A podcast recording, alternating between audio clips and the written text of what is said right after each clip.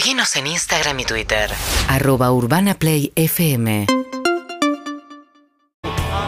Bueno, amigos, aquí estamos. Aquí estamos en, en Urbana Play y estamos acá en el Teatro de Flores. Y Pero, ¿Es televisión esto qué? esto es radio. Esto es radio, pero sale por YouTube, por Twitch, por KZT, por KZT. Uy, bueno, no, claro, es un Twitch. sí. Es largo de contar. Es largo de contar, es largo, pero ya, ya, yo también llegué y ya vamos a llegar. Es tele en el teléfono, chicos. Exacto, es eso. No, no, no, no un es es un tele, son transmisiones en Es vivo de tele, forma- eso es lo que le hace cualquiera. Viste los streamers, Sí. salen por Twitch, todo un montón de. Lo prendés desde tu Un casa. montón de cosas, claro, lo ves en tu casa. En Pero está saliendo también en, en YouTube. Ok. Mucha Son como gente- radioaficionados un poco más. Yo los vi por la, la tele ayer, ¿eh?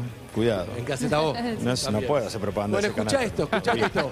Voy a matizar con la historia de los oyentes, pero claro, cometí el error de charlar un poco en, No, en la tanda. Entonces le tuve que decir a. Ricardo, pará, no puedo seguir escuchando esta historia. No. Todo era interesante. Voy a arrancar, antes de arrancar esa, voy a arrancar por. Estábamos charlando informal, voy a. Resumo esto para ver cómo lo vivió cada uno. Yo le dije 1983, 1993, laburaba en Pergolini, qué sé yo, en la red. Pero en un momento le dije, cada radio que escuchaba, cada programa que escuchaba, cuando iba escuchando por la. Cuando iba por la calle, solo se escuchaba una canción, un riff de guitarra que era.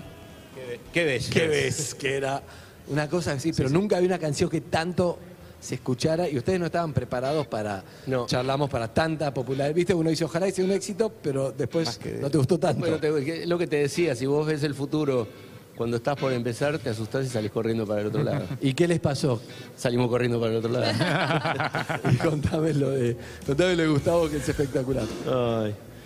Sonaba tanto, tanto la canción y nosotros eh, en ese momento tocábamos en obras como ahora tocamos acá en el Teatro de Flores. Sí.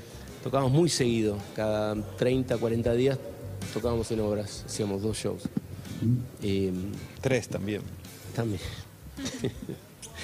y decidimos, ¿no? como la- nos dábamos cuenta que había mucha gente que solo venía a escuchar qué ves. Ah, que solo querían escuchar Y que porque era lo que escucharon en la radio y, y entonces dijimos, no ¿Le tomaron como una bronca? no lo toquemos más. No. Y no lo tocamos más. No. No. Berretín. ¿No fue así?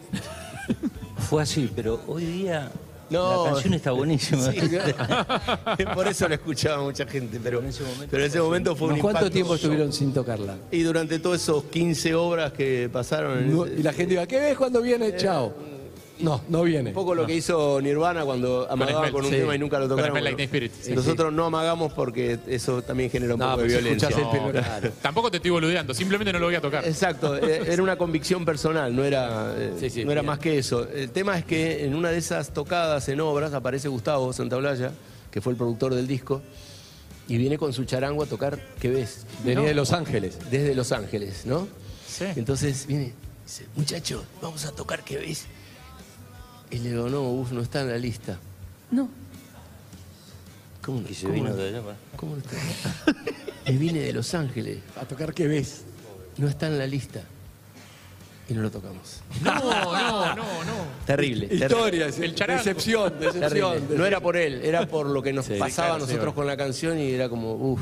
¿Qué fue cuando lo hicieron tocar ese caño? Le, le tocó. Qué exacto. No Viste que tocó- Catriel es como un hicimos de pestaña de camello que llevaba Sí, unos, unos y, caños. Y el este, indio de Jal Mezcal, que hizo. uh, Exacto. Hicieron todo eso menos que eso. Caño de. PVC. El caño, el caño de PVC, claro. Escuchá esta historia. Gessel, estás caminando. Gesell, ¿Con quién? con el papá de Catriel. Eh, Y este diálogo. claro, ¿Qué lo voy a se, llama, ¿Se eh, llama tu hijo? Juan Carlos. Juan Carlos. Manu, ahora vas a ver que no te mentí con lo de la escuela. Que no le mentí a los Eh, chicos. No, no, creo que no mentiste porque voy a contar algo. que- Por eso. Y me voy a caminar por la playa con Juan Carlos tu amigo. y me dice que tenía un quilombo porque Catriel no quería empezar eh, la secundaria. Y le digo, ¿y qué quiere hacer? Y me dice, quiere tocar la batería. Y le digo, Juan, lo único que puedes hacer es acompañarlo. Le digo, Pues si ya tiene una convicción tan fuerte, ¿cómo haces para revertir eso? Eh, La historia está, eh, digamos. Sí, ahora, después- sí, ahora ahora- sí tenías razón. La historia fue así. Juan estaba contento después, bueno, pero Sí, para. bueno, igual. Después retomé. eh, No hagan, claro, claro, después retomó, pero no, Sí, retomó. eh, hay que decir La- que no, no hagan esto en sus casas. No hagan esto y además ya, ya divide- dividido, ya está, ya son tres, ya está. No es que todos, si no te van a No, quedar no. todos los que no quieren estudiar, te van a quedar a la banda. Nosotros no, no estamos No para... están para cambiar. El otro día cuando fuimos a, a- a la residencia de los chicos En Jujuy. de- En Jujuy. de Jujuy, eh, les pude decir a los chicos que para mí de verdad son héroes. Total. Porque para mí el que termina una carrera universitaria, el que la empieza, el que le pone el entusiasmo que tienen esos, esos chicos, lo, lo más cercano a algo heroico e imposible. Sí, para sí, mí, de verdad. Bien. Y al amor, porque Sí. bien, o sea, se enamoran de algo y, y van adelante. Es un poco lo que sí. sin ir a la escuela nos pasó. Sí, sí. Este, creer algo, eh, sí. creer tanto en algo que no, no nada te detiene, ¿viste? sí. Me gusta. Por eso cuando se rompió la mano pusimos un aviso y dijimos, pusimos, buscamos bateristas que no hayan ido al colegio. Que hacía al revés, pero Bueno. esta vez que haya estudiado. El chabón, voy a en retomar. Realidad, en realidad buscamos baterista que no juega al fútbol. Claro, Claro. claro. De fútbol, totalmente. Eh, escúchame, vamos a retomar, Catriel, desde vos estabas en tu casa, él es amigo de Juan Carlos, vos estabas en el cuarto, escuchaste una charla. Llegame a ese momento. Cuando, cuando pasó Ricardo por mi casa, Sí. los casetitos que, Sí, esos que buscamos. nunca encontramos, pero sí. No, no. Yo era muy fanático de la banda. ¿Qué edad tenías? Eh, de 12, 11. Yo lo fui a ver a ellos por primera vez a los 11 años, ya lo conté esto, pero eh, en verdad yo, yo sé de Divididos de siempre, sé de Sumo de siempre por una cuestión vecinal.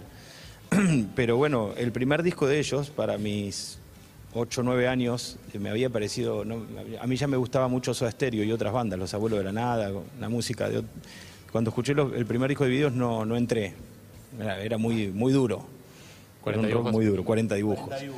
Y cuando escuché primera, la primera vez que escuché un tema de sábado en la tele, creo que fue en la TV Ataca, Es probable. sí, eh, tampoco me gustó, me pareció muy fuerte. Perdón, muchachos, muy fuerte.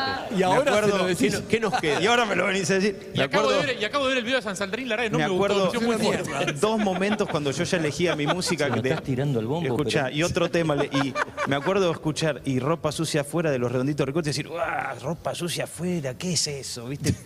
En mi- mi- eh, pero de repente vino el disco Acariciando lo- lo áspero y eh, pusimos play y arrancó el 38 y, y son sensaciones de esas que uno no puede ¿Pero repetir. te pareció suave? el No, me 38? pareció increíble. No Buena- sé, buena algo- balada, dijiste. Algo había cambiado en mi... En vos. en- sí, había crecido un poco eh, o algo y, y son esas sensaciones que no se pueden explicar con palabras. Y ese fue mi enamoramiento definitivo y, y cuando fui a obras a los cuatro meses a verlos. Y ahí me hice baterista de latas inmediatamente. Eh, y bueno, al rato que yo tocaba con las latas, no sé, a los ocho meses, al- alguna, un buen día, una tarde, pasó Ricardo por casa. eh, eh, a la- y esa noche tocaban en, en- en Racing, en el microestadio Racing. Y yo ya tocaba los temas divididos en las latas y lo único que quería hacer era que él me escuche. O sea, e- e- ellos hablaban ah, de cosas y yo me iba a la piecita y todo eso. Y, y mi tío, sé que en ese casetito que escuchamos, se escucha que le dice, ¿viste cómo saca? ¿Cómo saca los temas? Y él, le dice, latas. y él le dice, tiene oído, no sé qué. Y bueno, escuchaba una porquería. Mi, mi tío bien, mi primer fan. Que tenías la batería de lata armada como con la estructura de la batería de Gil Solá. La fui mejorando. Al principio era muy rudimentaria. En realidad el bombo era una caja, eh, era nada. Después fui- le fui dando forma redonda, pero eh, la cosa es que está ese, ese- esa grabacioncita que. Porque yo ponía play, grababa todo. Como, como él filmaba, yo grababa todo en un grabador. Todo lo que me parecía grababa la radio. Cuando él vino a casa, dejé el grabador ahí, puse rec, me fui. Quedó ¿Y? toda la charla hablando, todo, que- quedó todo eso y, y bueno, lo encontré hace poquito, dice Ricardo Mucho en casa, y, y lo tengo y ahí está esa charla que se da donde él me habla de que yo estoy tocando los temas. Pero para las latas. Ricardo, vos te das cuenta la mística que el baterista y Dios era un pibe de 8 años, de 11 años que grababa, que empezó con, la ba- con las latas a tocar la batería y termina acá. ¿No te parece increíble eso? Viéndolo hoy. Por eso te digo que si te muestran el futuro cuando estás empezando a salir corriendo. Bien. Bien. Y ahí viene un momento clave. Después él me ve tocar ya con una batería y con una banda que, que era la banda con mi hermano, que ya hacíamos canciones de divididos. Y bueno, él, él una tarde vino un- también a mi casa, vino un ensayo, no me acuerdo, te habremos invitado, no sé. ¿Y? Viniste a ver a lo que era Rasputín, con Pato, con el negro. Era, y él vio y bueno, eh, no sé si vos vas a lo de esa vez en el lugar ese. Que me- No, prim- primero, lo, primero, te man- primero me acuerdo, me dijiste que en un momento necesitaba matar y todavía no estabas listo No, y pero te mandó con, eh, con Omar. No, pero eso fue después. Eso fue- ok, Eh, la vez que cuando me llamaron para ir desde el escenario, cuando él me llamó desde el Sí, escenario sí. fue antes. Bueno, de eso. él te Claro. llama del escenario porque ¿dónde, el contexto, ¿dónde estábamos? El New Order. New Order. New Order. ¿No te acordás, Diego? No. Bien. A ver, seguí contando a ver si me acuerdo. Contale, a ver. Te vas a No, acordar. Diego no- por ahí no se acuerda porque fue una cosa muy al, muy al paso. No sé, ¿querés que te Sí cuente me acuerdo eso? de tocar con vos tema de los Sex Pistols. No, eso fue cuando me probaron como Pero bueno, baterista a, los, a los Ahí fue que 14 no, años. Eso me acuerdo. Eso Estoy sí. esperando que llegues ahí. No, ahí te voy a llegar. Pará, en ese momento estaban, estaban en New Order y Y evidentemente ¿Qué pasó eh, con el el, baterista? el baterista mm, es- eh, estaría, estaría- no, no, estaría cansado, no sé, habrá tenido un se cansó. no te digo un brote como el otro muchacho, pero mm, Está bien dispuesto. No sé, no, no, no, no sé realmente. Y, y Ricardo habrá pensado como decisión rápida, eh, vos que lo conoces que es un tipo pragmático, muy pragmático, e inmediatamente habrá dicho, Gatriel debe estar acá, el tema lo debe saber, y me llamó el escenario sin saber. Yo nunca había tocado, imagínate, con ellos tenía 13 años. Claro. Y, y yo estaba, mm, cuando, cuando fui a ver el show, claro, mis amigos iban al pogo, todo, y a mí me gustaba mirar. Entonces me quedaba atrás solo, yo me quedé atrás solo, como si fuese acá, pero arriba del escaloncito. Escuchando. Y yo escuché mi nombre, pero viste como cuando en el cumpleaños de 15 te, te señalan y uno te haces cargo, viste que haces así, cuando, cuando el que hace el acto vos te da vergüenza, a mí me... Tal cual. Pero te quedaste Yo mal escuché- de no haber ido porque él te necesitaba. No, yo escuché y dije, uy, y, y- y- y, claro, yo siempre me- quedé pensando, Te si, llamás hubiese- Catriel, si hubiese estado con mis amigos me hubiesen subido a la fuerza. claro, sí. Yo necesitaba eso, como dale. Claro. Y bueno, cuando ya después me llamó dos veces y yo no subí, empezó el tema y me quise matar hasta siempre. Pará. Hasta el día de Aunque hoy. parezca mentira. Pues empezó el tema y yo dije, lo hubiese tocado, te juro, yo tenía la sensación, dije, uy, lo hubiese retocado. Tranquilo, lo vamos a superar. ¿Ves que no lo superó? No, lo superó, no lo superó, no lo superó. No, no, no, no, no. Tranquilo. Acá hay un oyente. Él, Hay un psicólogo en la sala. Vamos. sí, él nos aportó cuando vino Catriel del programa, nos aportó esta historia y trae un cassette No que no se distingue bien, No, no puede pero que ser. se escucha de fondo ese momento y es este. No.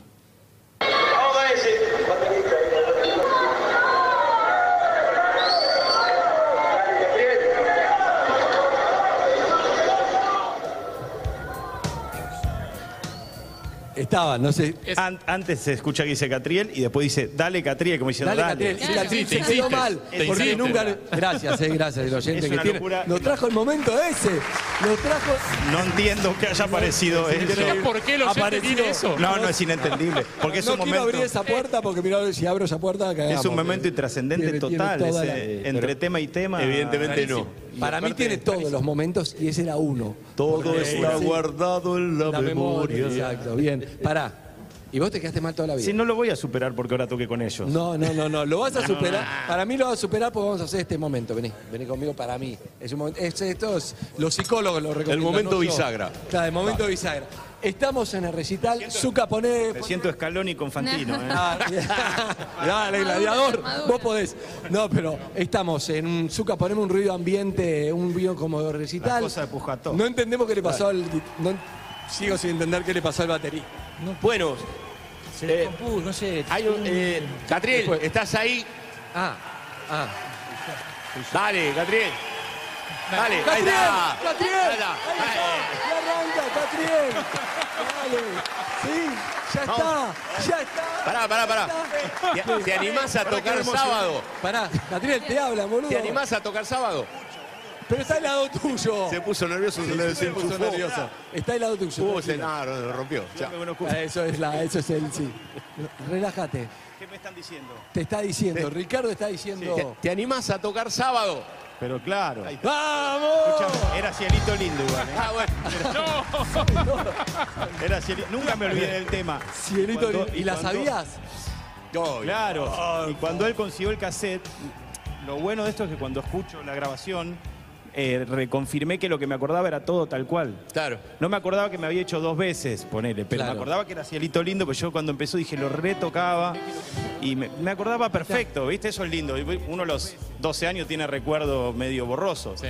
pero era tal cual. ¿Te sentís Era mejor? Vamos a ver. El tiempo dirá. Bueno, quiero compartir un par de historias con ustedes porque son Dale. hermosas. Porque la verdad que un poco, un poco nosotros acá somos el nexo también con, con toda la gente que lo sigue durante tantos años. Y hay historias de todo tipo y diferentes.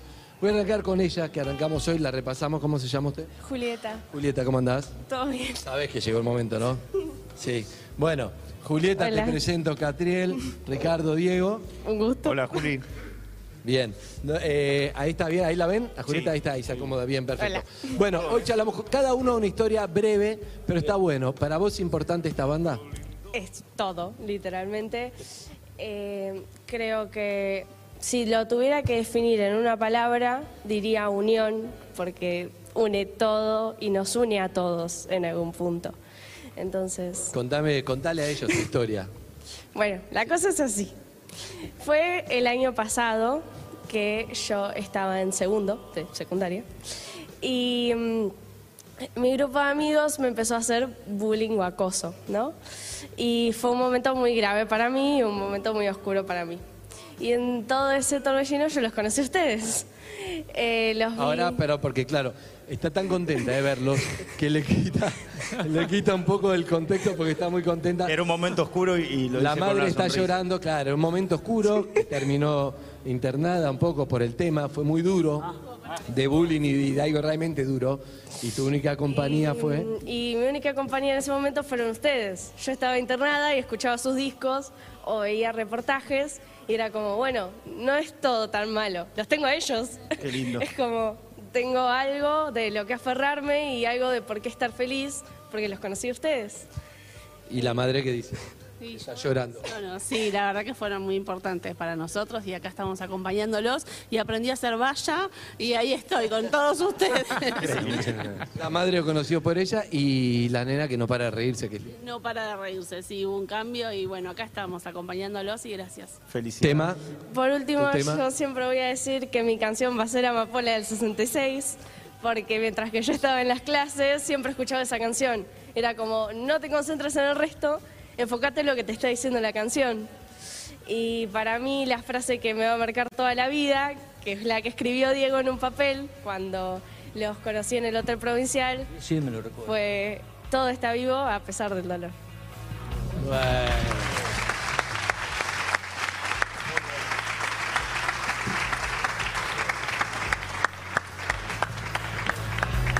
Si querés te la repaso ¿eh? un poquito.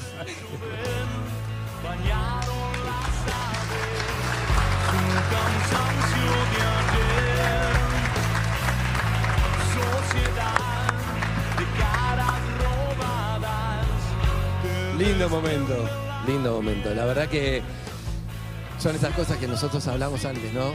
Ustedes hacen la música porque ustedes la, la necesitan, la hacen, sabe que a la gente le gusta, pero cada uno también los necesita desde otro lugar. Es increíble hasta dónde a veces llegan las canciones, ¿viste? O una frase, ¿viste? Eso se me, me llama mucho la atención, ¿no? Cómo puede llegar a lugares como en el caso de ella o otros casos que, que no, no- el momento de hacerlas y de, y de armarlas, no, nunca vas a pensar hasta el destino, ¿no? Y hasta dónde, el poder de eso, ¿viste?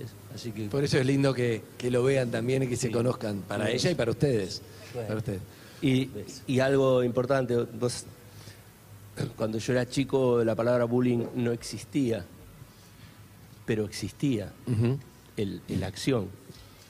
Eh, mi maestra de tercer grado me puso en, el- en mi boletín, en la parte de observaciones, espero mucho más de ti. Al mes siguiente me vuelve a poner, espero mucho más de ti. Y en el fin de año, donde dicen felices vacaciones, me puso, sigo esperando mucho más de ti. ¿Por Es- qué? ¿eh? ¿Por qué? ¿Qué esperaría? Sí, claro. ¿No? ¿No lo averiguaste?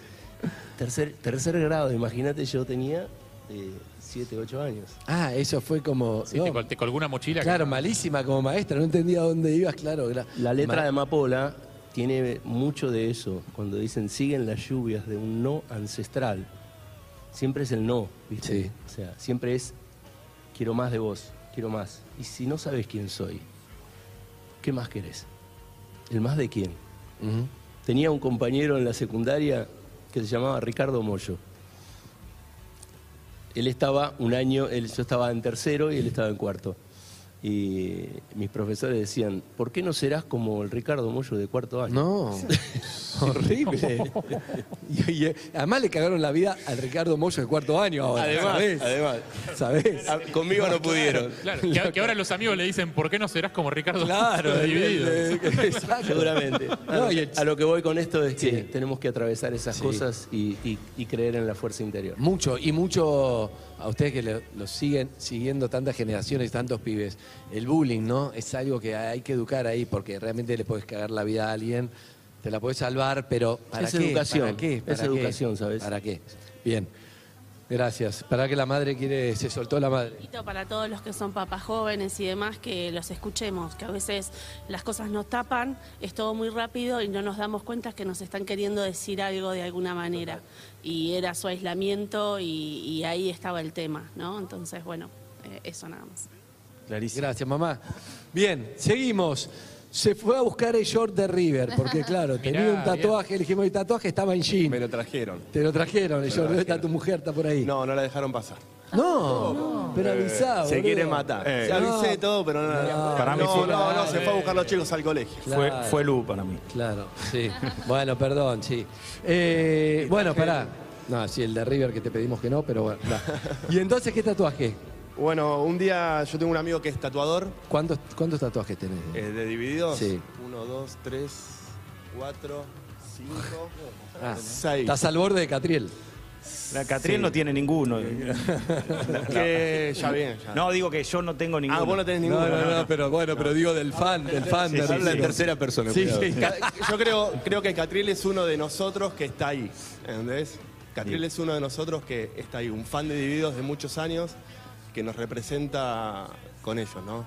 Y bueno, de la mejor manera. Gracias. Y, y tu historia con la banda. Mi historia de la banda arranca. Porque te tiene que gustar mucho Sí, para todo. bueno, yo era de un pueblito muy chico, Santa Clara del Mar. Y bueno, en los pueblitos, ¿qué pasa? Vos tocas el bajo, vos tocas la guitarra, vos tocas la batería, vos haces esto. Yo tenía 14 años y yo no había sentido el sonido del bajo en mi vida. Y viene el cantante de la banda, que lo voy a nombrar, Maxi Escarfo, y me dice, era más grande que yo, me dice, ¿vos querés tocar el bajo? Sí. Escucha esto, me dice. Me mostró el 38. Yo lo conocía el 38, pero escuché el 38. Y desde ese día mi cabeza cambió completamente. Y bueno, nunca pude tocar el bajo como vos, lógicamente es muy difícil, digo. Pero fue mi, mi inspiración a muchas cosas a- a mi- en mi vida. Y bueno, eh, como dijo Sofi, a Messi, Divididos, me atravesó mi vida desde esa edad, eh, desde que me vine a vivir acá, desde que me casé, entré con, la, con, con una canción de Divididos. Mis hijos cuál? vienen, ¿Con cuál? eh, estoy tan nervioso que me olvidé. No, pará. Eh, No, No, va a ayudar no. a tu mujer, que encima No. que no entró, se fue a buscar a los pibes y está No, escuchando no, diciendo, este boludo no se Eh, acuerda con qué tema entramos. Pará, sí, bueno, ahora me voy a acordar. Pará, jodido Ya baja, va- ya viene. Y bueno, mis hijos vienen a- al recital para chicos. Y bueno, estamos siempre ahí en la valla con Jorgito, que lo quiero Bien, nombrar bien, también. bien. Y son parte de mi vida. Y bueno, Gracias. eh, lo que pasó que me tatué a Diego en la gamba. ¿Vos lo viste, Diego? ver a Diego, Diego lo vio. Diego lo vio en el ópera. A Fuimos ver. a la. Permiso, ¿eh? ¿Sos vos?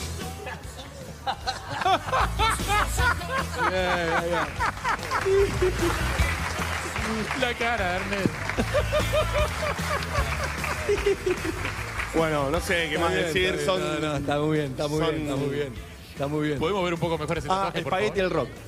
Ah, eh, bien, bien, se acordó. Con el espagueti Se entre acordó, se acordó. ¿Cómo te viste de tatuaje? Me vi raro, pero debe ser. es- está pare- parecido a mí, ¿eh? Bien. No, está buenísimo. Está muy Gracias, bien. che. Bien, historia- historias al paso, bien. Usted, su nombre, cortito, vamos. El gallito, el gallito. Epa. Nos contaste antes. dale. Bueno, mi historia es cortita también. Eh, hace unos meses me enteré por temas de salud y de estrés y momentos personales que estoy pasando que tengo que bajar un cambio con toda la historieta. Yo tengo una banda y la banda más relacionada con Sumo, el, todo el show al palo y divertida. Y bueno, llegó una etapa que ya me, me dijeron que tengo que frenar un cambio y conozco a ella, qué sé yo, y me dice, vos tenés que venir al norte, conocer el norte, como lo hizo Moyo, los divididos y qué sé yo, me empieza a hablar de eso, obviamente que los escuché toda la vida y sumo. Y, yo no entendía mucho esa mística, esa historieta con el norte, y cuando voy allá conocemos de repente a Micaela Chau, que estábamos en una peña, a, Ricardo Vilca, no, Ricardo Vilca, pero, pero a sus músicos, y de repente allá nos encontramos con todo el mundo, que yo lo veía en los videos que me mostraba ella, y me enamoró eso del norte y, la verdad que adoro la conexión más que nada de Ricardo. eh, se siente cuando él canta y todo, los temas que hiciste después, como cuando tenga la tierra, cinco siglos igual, y todo relacionado con nuestra pacha y nuestra lucha. Y la verdad que me, me- me ayudó un montón y me sigue ayudando. Y nosotros seguimos viajando y tratando de, y tratamos de viajar y hacer todo lo que yo no pude hacer antes o me dormí o estaba en otra. Y, y nos cruzamos en un aeropuerto hace poco, que nosotros viajamos a Iguazú, también a conocer las cataratas y, y no, y sigo escuchando, y te lo dije Ricardo, tus acústicos y los temas de ustedes, donde ya no escucho la explosión de los otros temas, sino que voy más al guanuqueando y a los folclores y a toda la parte más folclore y la potencia esa de, de los temas que Me acuerdo, nos cruzamos. No me contaste todo eso. ¿eh? Se ve que se lo- te lo guardaste para Ricardo. No, pero te, mandé un mensaje por Instagram que nos vengamos de los moñitos. Te mandó por Instagram, boludo, ¿cómo no lo viste? Perdón, no, Claro. trato de verlo. Te robaban la comida. Nos vengamos de eso. Ah, sí, en el avión. Bueno, en, en Iguazú, claro. A los monitos les conté que te robaban la comida, sí. ¿no? Bien. Bueno, Ricardo, eso. Ahí te lo dijo bien, bien, bien ahí, bien ahí, te lo quería decir. Tengo más, tengo más. Tengo la, la señora a punto de parir. Ah, ella nos había dejado la historia por la mitad. Nos dejó la historia de mitad porque dijimos, pará, no lo digamos, guardémoslo para después. Que va a parir en un mes más. Sí, fines de mayo, principios de junio, parece. Él ya tiene dos hijos, ella primeriza. Se quiere poner de pie, así contemplamos. Parece. Esta es nada clara. Así contemplamos todo el esplendor. No, no sé, como, que- como usted quiera. Estoy bien acá, estoy bien acá. Usted se siente resguardada, Jarro. Eh, bueno, nada, eh, yo- ¿Es fanática de la banda? A mí me gusta mucho, el más fanático es él, eh, a través de él empecé como a ser más fanática yo y a través de una amiga mía, Melina, que no está. Eh, es- vive en otro lugar. No murió, nos quedamos Claro, tranquilos, no murió. Ok, Melina. ok, ok. Bueno, cuestión como vos dijiste, él tiene una hija y un hijo y siempre decía que si, iba a te- si tenía otro hijo varón lo iba a llamar de determinada manera, que yo le decía ni en pedo. Bueno, Un nombre raro. porque era un nombre raro, no era un nombre en realidad. Divididos. No era un nombre. Le quería- Y mm, bueno, quedó embarazada. Llamé en realidad porque tengo entradas para el 13, pero bueno, no voy a poder ir porque saqué para campo y estoy medio jodida. Si ustedes pueden ir al sanatorio a, a hacerle un acústico especial. Bueno, cuestión que el día que me entero que es varón, él no había podido ir a la ecografía, bueno, medio que se puso sensible ahí, y quise acceder a ponerle el nombre por pena que él había querido. No digas eso, le baja el precio a que pusiste. No sé cuál es el nombre, pero lástima. no va por lástima. Me dijo, no, no, claro, se va a llamar así, pero en ese momento me dijo, no, no, no, está bien, está bien. Bueno, concluimos en ese momento que se iba a llamar Amadeo. Ok. Nos faltaba algo con el nombre, ¿viste? No, no teníamos Amadeo, otro letrabalatna García. Habíamos, lo justificábamos como que, bueno, somos de River, nos conocimos en el club, pero no había algo que le faltaba al nombre. Eh, un día yo estoy en mi casa viendo unos eh, reels de Instagram y aparece una entrevista que le hicieron a Ricardo en el 90 y pico, en donde él hablaba de la importancia del respeto y de cuidar a los demás. Y era una época que cantaban que se muera Cerati, las banderas, qué sé yo y se la hice ver a él, obviamente ya la había visto y yo le dije, bueno, nuestro hijo, o sea, a mí me cayó la ficha de que su mensaje siempre fue ese, que no era una careta ni nada, que era lo que él mostraba desde siempre. Y le dije, bueno, nuestro hijo tiene que, que llevar algo de esto y empezamos con una prueba, una prueba piloto, el gato se llama Sumo y nuestro hijo se va a llamar eh, Moyo. Así que decidimos eso. ¡Wow! ¡Wow! Chupate esa mandarina. ¡Wow! Además vino con explicación, no vino como Psycho, vino con una explicación. Si nos deja, ¿no? Si... El apellido, claro, usted quiere la bendición. ¿Moyo cuánto el apellido? Moyo González Abolio, mío. No queda mal, queda muy lindo, ¿no? Te voy a contar algo. Uh. Todavía estás a tiempo.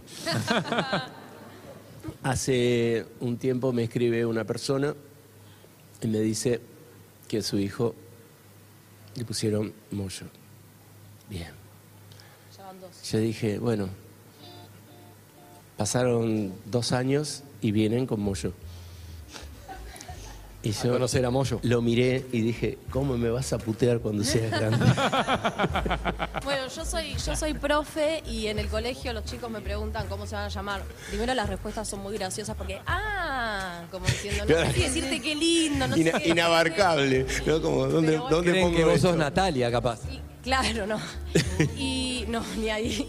Y, mm, y me dicen, pero vos estás segura que le vas a, le vas a cagar la vida al pibe. Y bueno, cuestionamos tanto a nuestros padres que, que nos cuestionen por el nombre, imagínate que no pasa nada. Te queda un mes. Por ahora sigue siendo eso. Eh, es así, no, a mí, no a mí lo que No, me va a da es, eso, es- va a ser yo te agradezco muchísimo. Me da mucho pudor. Eso es lo que me pasa. Lo imaginamos, lo imaginamos. Pero bueno, si nos permitís. Vamos con Moyo, bien, bien, tiene la bendición. Bien. Me gusta, me gusta. Este tiene una historia que la dejamos por la mitad porque vimos que había algo y dijimos esperémoslo para cuando lo vean. Porque ahí estamos con Arneda. No, no. Bueno, bu- buenas tardes a los tres. Eh, un gusto. Eh, bueno, yo quiero viajar al año 93. eh, esa serie de obras que hicieron, que eran unos cuantos, no sé si 12, 15, cuántos hicieron.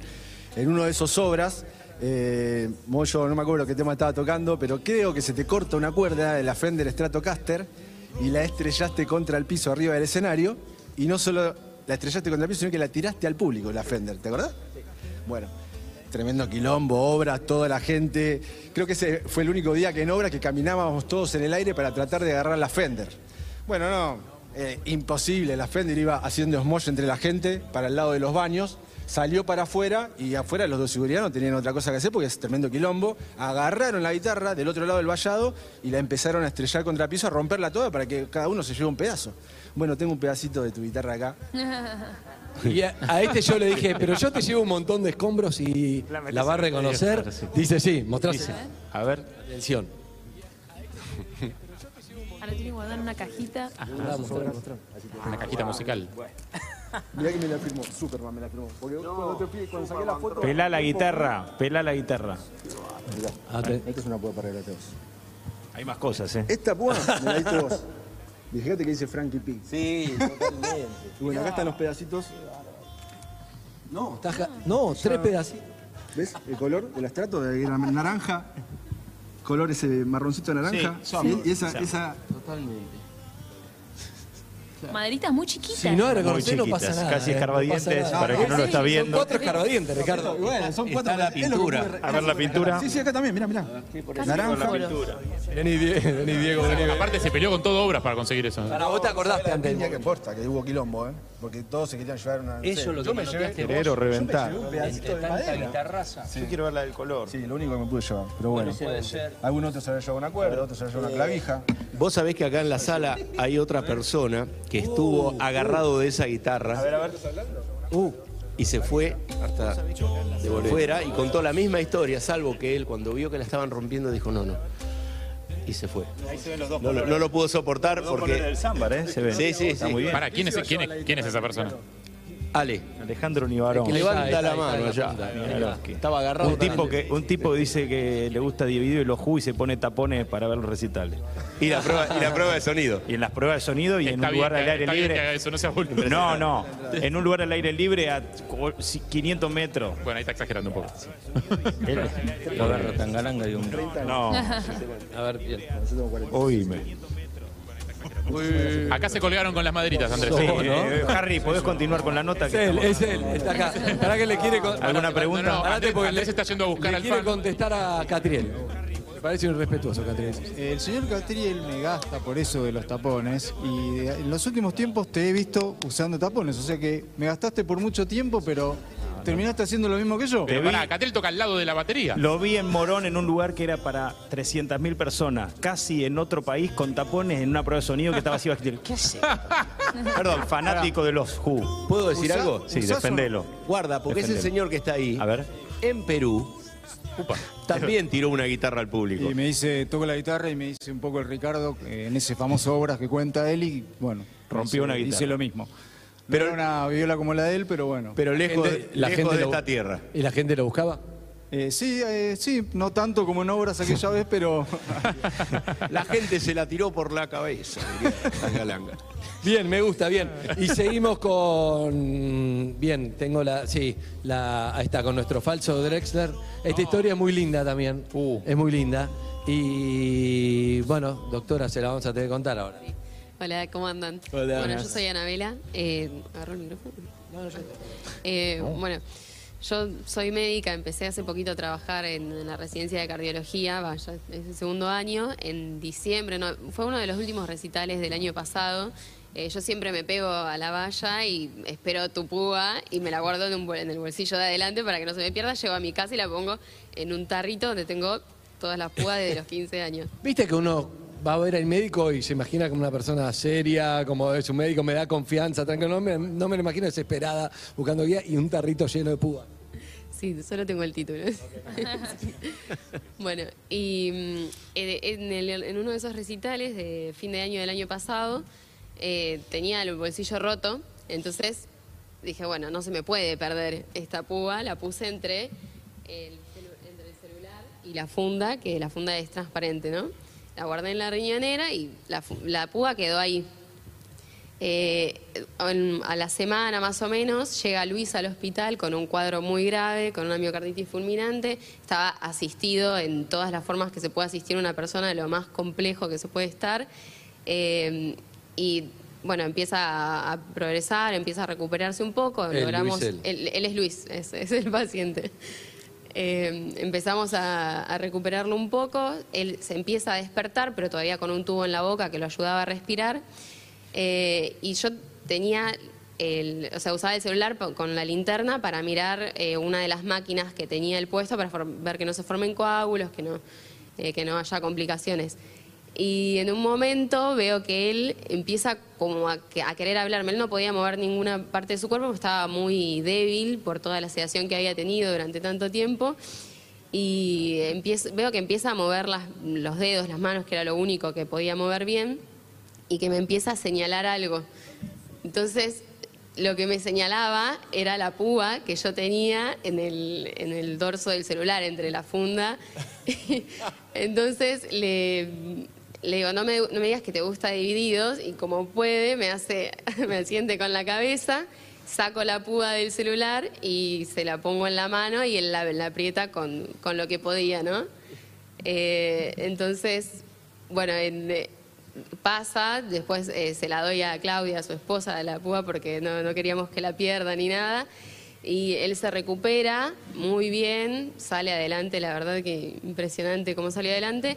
Y en una de las guardias, en, una- en la última guardia, porque yo después en enero salí de vacaciones, en la guardia del 31 de enero, me llaman que me estaban esperando en, en la habitación, yo por ahí pensando que pasó algo, y entro a la habitación de Luis y estaba Luis con la esposa y los dos hijos, eh, y estaban tocando eh, A la Delta, que fue una, una de las canciones que, con la púa que yo le, le di en ese momento. Qué lindo, bien ahí, bien. Historia, tremendo. ¿Y cómo está Luis? Hola, ¿qué tal?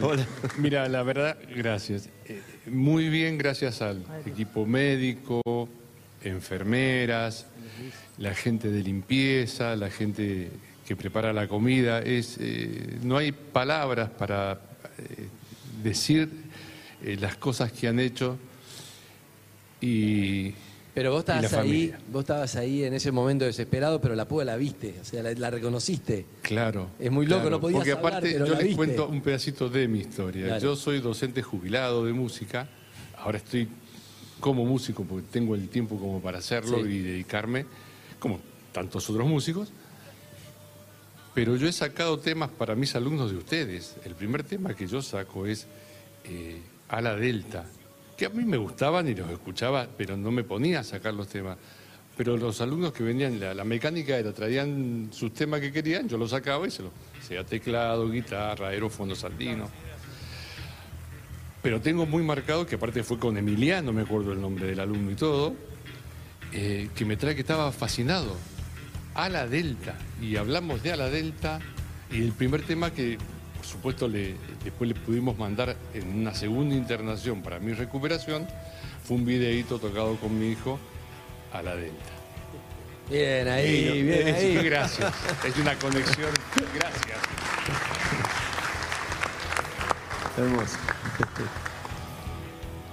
Está bueno, viste, a mí me gusta porque uh, si no fuera, uh, la cámara está muy cerca que me voy a correr, pero nunca se enterarían de esas historias, de estas historias, ¿no? Y así hay miles, y miles que no sabemos, y miles por todos lados, y me parece fascinante, ¿no? Porque un tema es la obra del artista, de la banda, y después lo que cada uno le pasa con esa emoción, con esa música, y es Sí, hermoso. muchas, como hablamos bastante, y eso lo deben saber muchos, nos enteramos muchas veces porque nos cuentan en primera persona como ellos en el aeropuerto, por ejemplo.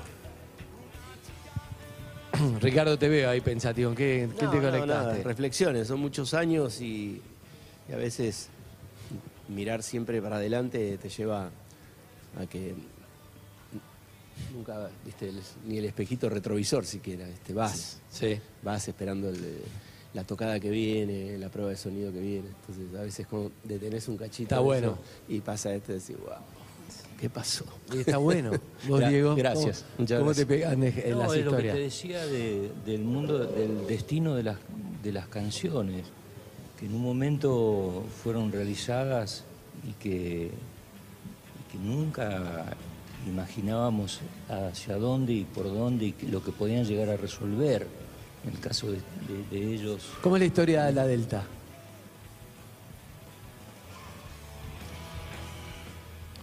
Bueno, sótano, sí. sí, no, No, dale, dale. Digo, digo algo que me acuerdo del sótano del Palomar, de- de- del ámbito donde fue resuelta, que fue allá en los años, en, en ese mítico sótano del Palomar que, que fue de, de MAM, después fue de Sumo, después fue de Divididos.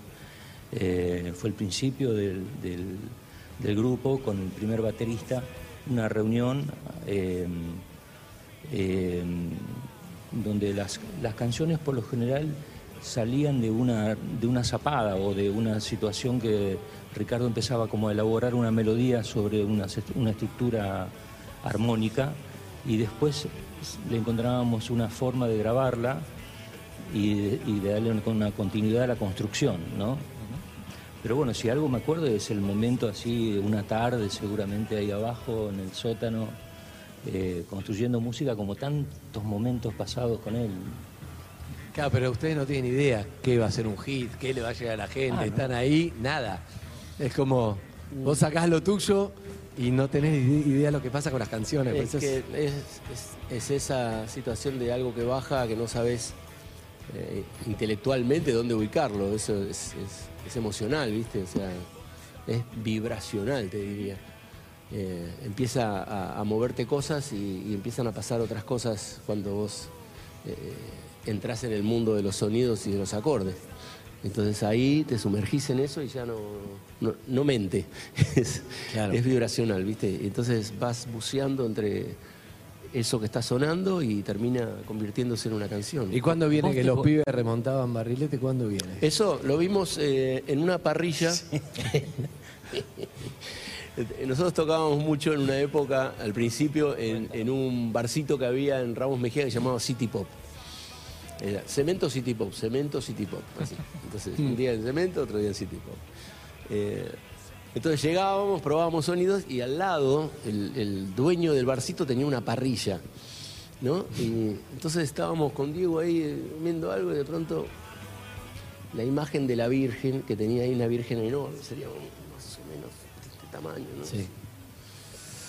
Entonces lo mirábamos con Diego y decíamos, ¿viste lo que tiene atrás? Sí, parece una ala delta, ¿no? Se cae Sí. toda la mística de la, Frase de la canción. Entonces, claro, entonces nos empezamos a imaginar que la Virgen, viste que el- la religión es tan grande Y a vos te deja con un barrilete mientras la Virgen pasa haciendo a la delta, ¿entendés? O sea, volvió la mística. Recuperó la mística. Rápida, rápidamente. muy bueno. La mística nunca se va del todo. Es increíble, hermoso, hermoso. Rápidamente. Eh, entonces nos quedamos viendo la imagen de la Virgen y nos imaginamos la Virgen haciendo a la delta, ¿no? Pasando por arriba de todos los fieles. Enorme. Viste que las iglesias tienen un, un tamaño Sí. imposible. Y están hechas hace 150, 200 años, donde las casitas eran así de bajitas y la iglesia ya era enorme. ¿sí? Entonces, eh, un poco la religión te muestra la superioridad. Perdón, ¿no? Es mi, es mi, es mi interpretación. Sí, sí, sí. Entonces, eh, viendo a la, a la Virgen así, hacer la delta mientras nosotros estamos con un barrilete ahí tratando de agarrar un poquito de viento de cola. Más mística que nunca, Caterina. Ah, tremendo. Gracias. Bien, hermoso. Perdón. No, hermoso. Me gusta. La, la que sí le podemos sacar mística, porque me la contaste, la tanda es buenísima. Si yo te digo, Harry, si yo te digo, eh, ¿dónde fue grabada Paisano de, de Hurlingham? Paisano de Hurlingham. ¿Dónde fue grabada? En Hurlingham, supongo. No. Mira, Diego me dice, ¿no? No. No. ¿Dónde fue compuesta Eso, la ¿dónde fue letra compuesta? de Paisano de ¿Dónde fue compuesta la letra de Paisano de Ahí está. En Los Ángeles. ¿Qué, con añoranzas? Exacto, exacto. Estábamos, habíamos terminado de grabar la base del tema. El tema no tenía letra, lo que, lo que dijo Gustavo en su momento, no teníamos canciones para eh, la era de la boludez. Entonces nos fuimos con lo que teníamos. Y, y uno de los temas sin terminar era este Paisano de Hurlingham. Y llegamos después de la sesión de grabación, donde quedó todo grabado, menos la voz, porque yo cantaba cualquier cosa arriba de eso. Eh, nos sentamos con Diego y dijimos, tenemos que poner letra a este tema. Bueno, ¿de qué hablamos? De Hurlingham. Claro, a la distancia, vos ves eh, tu espacio, tu lugar donde te moves todos los días y no, no prestás atención porque estás viviendo. Eh, no, no, te, no te vuelve nada ahí, ¿entendés? Estando en Hurlingham, capaz que ni se te ocurría escribir sobre Exactamente, jamás hubiéramos hecho paisano de Hurlingham estando en Hurlingham. En cambio, estábamos tan lejos de casa, ya lo dijo Raúl Porcheto, eh, y, y entonces empezamos a ver eh, nuestros espacios con esa perspectiva. Y ahí salió Hurlingham. Amigos, se viene un Vélez, se viene un Vélez que está agotado. Está agotado el Vélez Sí, ya. sí, sí. Está agotado el Entradas Vélez. en venta en ningún lado. En ningún lado. No. Próximas fechas que no fueron anunciados, que lo puedo anunciar, ¿no? Por lo que me, vinieron. Sí, ok. Bueno, el 25 No me 26 de- asustes, no me asustes, a poquito. 25 y 26 de agosto en La Plata. Sí. En La Plata, en el Estadio Atenas. El 2 de septiembre en Movistar Arena. Uh. ¿Movistar Arena? ¿Movistar Arena? Ah, Movistar Arena. Sí. Espectacular. Sí, con arena Yo y todo. quiero ir, claro. Pará, eso es nuevo, boludo. Eso es nuevo, 2 de septiembre en Movistar Arena. ¿Hacemos, Bien. pre- ¿Hacemos previa en casa? 7 de octubre en Corrientes, en el anfiteatro Cocomarola. Ajá. Bien. Vos no sabés nada, te estás Sí, esa la ahora. sé, ¿sabes por qué? ¿Por qué? Porque yo quiero tocar en Formosa. Ah, Y entonces, este, seguramente. Fue pedido. Bien. Manu, vos andando dando todas las residencias. Lo estoy haciendo público. Bien. Quiero tocar en Formosa que hace años que no vamos a tocar ahí. Ah, espectacular. Y ahí vamos a la residencia. 3 y, 3 y 4 de noviembre en Rosario, el anfiteatro municipal. 9 de diciembre en Uruguay. 16 de diciembre en Córdoba, en el Estadio General Paz Junior. Pero bueno, en Movistar Arena no lo tenía. El 2 de septiembre se va a agotar, si se agotó el Vélez, en Movistar Arena. Además, ¿cómo debe sonar ahí? Impresionante. Le tengo mucha Me fe a dijeron eso. que suena bien. Debe sonar así que- muy divididos por- ahí, debe sonar muy bien. Por eso estamos yendo, porque parece que suena muy bien. Parece que suena bien. Te olvidaste Bueno, de una fecha. No. Sí. Ah. ¿En Chile? Sí, señor. Ahí va, el 26 de mayo Cara, en vaya Chile. Movistar Arena de Chile. Sí, ahí señor. va, ahí va. Por un segundo pensé que iba a decir en perros de la Bien. calle. Bien, ¿qué más? todo armado. Eh, entre Leu también, hay varias. Bueno, para agradecer a la gente de Teatro Flores, a 300, a Pocho Gastón, a toda la gente de la, de la productora, a toda la gente de Urbana Play, de la radio también, que hicieron. Venimos acá, terminamos en el teatro, gracias Nos, a nos están despidiendo, ¿eh? Sí, ¿qué, qué hiciste con las preguntas? Nos, nos secuestraron las preguntas. ¿Dónde naciste? Le voy a preguntar Para a cada mí- uno cómo es la historia familiar. No, es que pará, el tiempo, voy. Sofi estuvo bien ayer que dijo que se aprendan preguntas lo de la Yo que- que gente. claro, que algunos Tenía razón. preguntas. Para metí casi todas las historias que investigué, Sí, así no nomás metí casi nada. historias. No, me falta los que se vinieron. No de- preguntaron nada, pero tenían Pero que boludo, preguntar. de conducirme el programa. preguntar. Para mí, manejaste mal la cosa. Y puede ser. Vos, Vos, tendrías como que el orto. huevo de subir al escenario cuando tenías 12 años. boludo. Exacto. Bueno, pero yo lo Encima que te resolví. Estos dos pibes manejaron toda la noche. Vos y bueno, vos. Manejaron toda la noche, contáselo. No, venimos de, de Rafaela de Rafael, Rafael. provincia de Santa Fe. Lo estamos esperando algún día que... Volveremos. Sí. Hemos ido a verlo a Sunchales ahí cerca. Sunchales, claro, Hemos cual. ido, que tuvimos una charla en el hotel con, con Diego y después sacamos fotos con ustedes. Em, ¿De qué hablaron, Diego? No, tranquilo, tranquilo.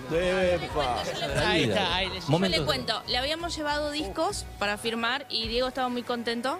Eh, entonces nos contó que hicieron la foto de Amapola del 66, la hicieron en Uruguay. Nos habían contado eso, Ah, esa foto y con, te la- tiró el con las menisco. máscaras. Sí, me rompí la Te rompiste el menisco. Eh, bueno, nada, venimos desde muy lejos. eh, nos avisaron ayer a la tarde, sacamos pasajes, volvimos. Una Hicimos locura. un quilombo, pero acá estamos y agradecidos eternamente a ustedes tres por su música, por las personas que son, por todo lo que transmiten. A ustedes, Eh, gracias, Gracias. gracias, Y saludos a mis hermanos que me rebancaron en esta. Buenísimo. Saludos. Muchas gracias. Y los laburos, que gracias. dejaron el laburo Sí, para venir. Y a la gente del gimnasio, de la pileta climatizada y de la fábrica de caldera. Y aguanten los quesos. Este vino de, este vino de Mar del Plata. Sí, señor, de Mar del Plata. Wow. Y bueno, nada, mi conexión con Dividido viene de... Yo viví la mitad de mi vida en Salta. Acá eh, me vine en común con el amigo Gallito, que la otra mitad de mi vida la viví en Mar del Plata. Y yo no quería hacer nada con el folclore, estaba con el rock. Y Dividido fue el nexo que me llevó a esa mística de la que él habla del norte, que la tenía dentro mío. Y que fue un punto de inflexión en la música. Yo me dedico a la música hoy y es como un punto sensible donde se me abrió la mente para un montón de lugares, que la música no tiene, eh, no tiene una manera de expresarse, digamos. Entonces, así es como estoy acá. Y bueno, ya que estamos, le quería regalar a nuestra amiguita, no sé si tiene algún CD de Divididos, pero yo traje uno, así que si, si ella no tiene... Ah, para, para la amiga, la primera que hablamos. Sí, me encantó su historia y se lo quería regalar y que si los chicos lo quieren firmar o algo. Bien, dale, dale, dale. ¿Cómo no? Dale, ahí está. Buena idea. Trajo Ah, bien, mirá. discos de divididos, bien. Es una construcción Los colaborativa. CDs. En la comunidad. Sí. Como algo antiguo el CD, ¿no? Ya, como... Qué bueno. Y bueno, pero me encanta. Bueno, eh, tenemos que sí, ir terminando, pero me encanta también un poco, pudimos hablar de la parte social, que es re importante para ustedes y, y para nosotros también, y que creo que está buenísimo, ¿no? O sea, está lindo la emoción, la música, y también pensar que uno, de alguna forma, cada uno desde su lugar puede ayudar a otros también. Me lo dijo un vidente en el año 90. ¿Qué te dijo? La parte social. Digo, sí, la música, la música, pero va a haber algo más que trasciende la música. Bien. Tenía razón. Pero para vos sabés con quién estás hablando. No te voy a dejar pasar esto. ¿Cuándo, cómo, ¿Cómo decidiste ir a ver un vidente y quién era? Una persona que eh, era muy gracioso, típico, como muy chanta, que de hecho él se mudó a un, a un lugar y las vecinas estaban intrigadas por saber qué, a qué se dedicaba, ¿no? Y él vivía, ponerle en un segundo piso y entonces la vecina del primero y la del tercero se juntaban para ver quién era este que se había mudado, ¿no? Entonces una le pregunta, ¿y usted de qué trabaja? Y él le dijo, soy buzo, ¿no? Y la del tercero le pregunta, ¿y usted de qué trabaja? Y le dijo, soy astronauta.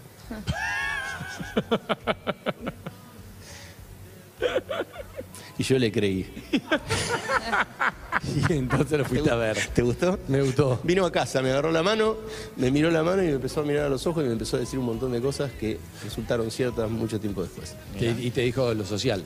Eh, me dijo que iba a vivir hasta los 102 o 104 años.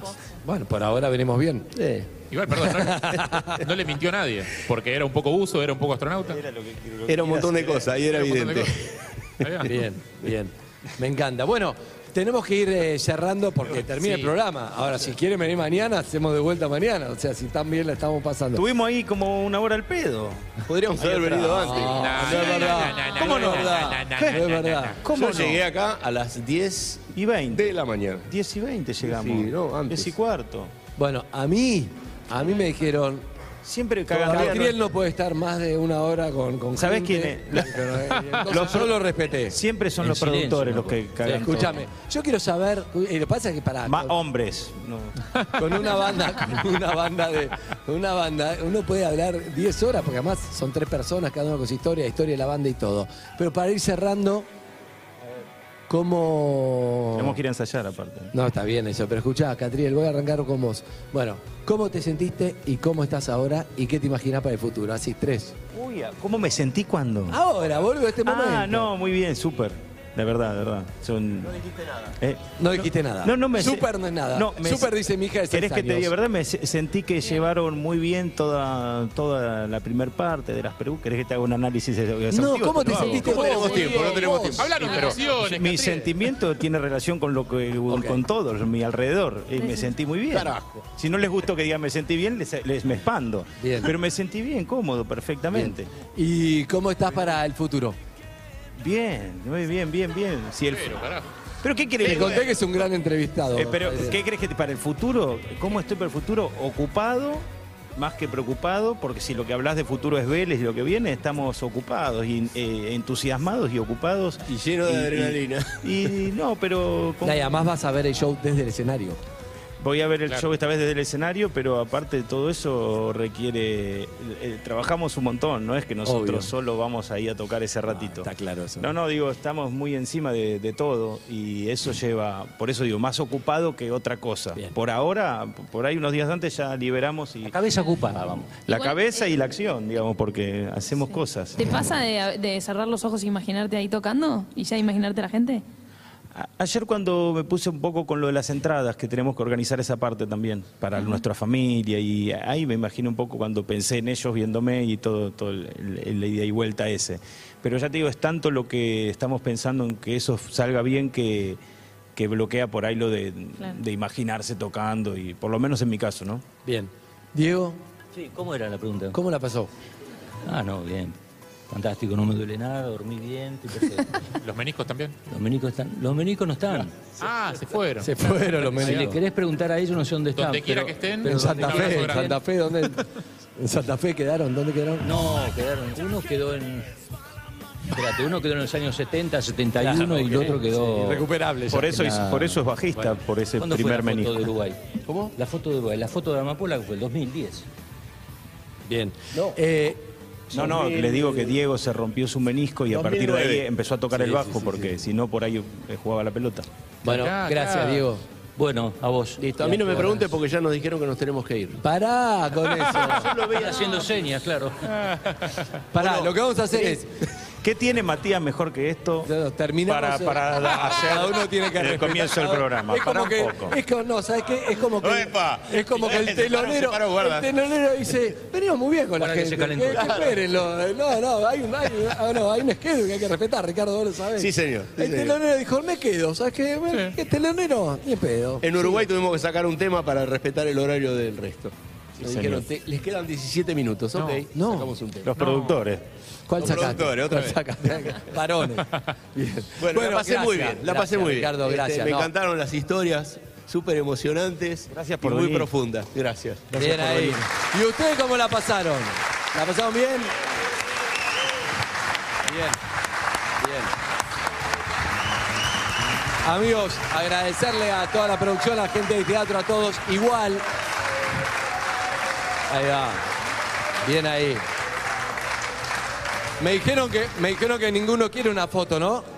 No. No quiere una No, foto, ya ¿no? está, No, quiere, claro. Nos, lle- nos lle- las llevamos en la retira. Muchos ya tienen más de 10, te digo, no más de uno. Muchos de los que están ahí. Bien. Bueno, eh, gracias a, a toda la gente del teatro que está laburando desde ayer con, con toda la movida y a la gente de 300 también que lo ha hecho posible. Sí, como Eh, dije. y a Tamara, Gustavo y Damián, que encargados del catering eh, y el alimento aquí en el Teatro de Flores, el living de Divididos. Total. Y decirle a Matías, perdón, que nos pasamos, ¿estás por ahí? ¿Pasamos? Mato, y sí, nos pasamos, pero bueno, Pero un porque es una placer, tanda, un pero está placer por ahí. estar conectados viéndolos desde acá, espectacular. Un Ahí va, abrazo para ahí va, todos. Ahí va. Buenísimo.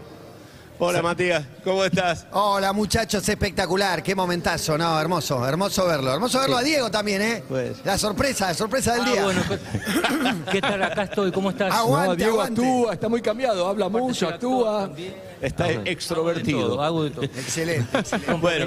también. Pero yo, eh, quiero una mención a, a Manu de Fundación Sí, que hace unas cosas maravillosas. Sí, Este, Manu. Por muchas personas. Gracias. Aprovechemos para todas las 50.000 personas que van a estar en Vélez, Sí. que nos están escuchando y viendo ahora. 35. Bueno, otras 35.000, 42, 40.000. 42, Todas las que 42. estén. No le bajes el precio. No- Nos están escuchando y viendo cada puerta de entrada ese día. Eh, vamos a estar voluntarios de la Fundación recibiendo donaciones ahí. Sí, señor. Así que ¿Qué tipo de cosas viene bien llevar? alimentos, ropa, abrigo, todo lo que quieran acercar que esté en buen estado. Cada- en todas las puertas de acceso al estadio vamos a estar Buenísimo. ahí. Así que es la forma de que Genial. tienen de enterarse. Desde muy Genial. temprano, cuando bien abran la puerta, vamos a estar. Lleva la camioneta, ¿eh? Me toca flete. Me toca Y flete, gracias, gracias a ustedes. A vos. Gracias Ricardo, gracias Nos Diego, vemos. gracias Gabriel. Gracias. Amigos y amigas, Muchas gracias. divididos, pasó por acá por Perro de la Calle, Teatro Flores, inolvidable, un beso grande. Y perdón por la entrega tarde, seguimos en Urbana Play, chau. Síguenos en Instagram y Twitter. Arroba Urbana Play FM.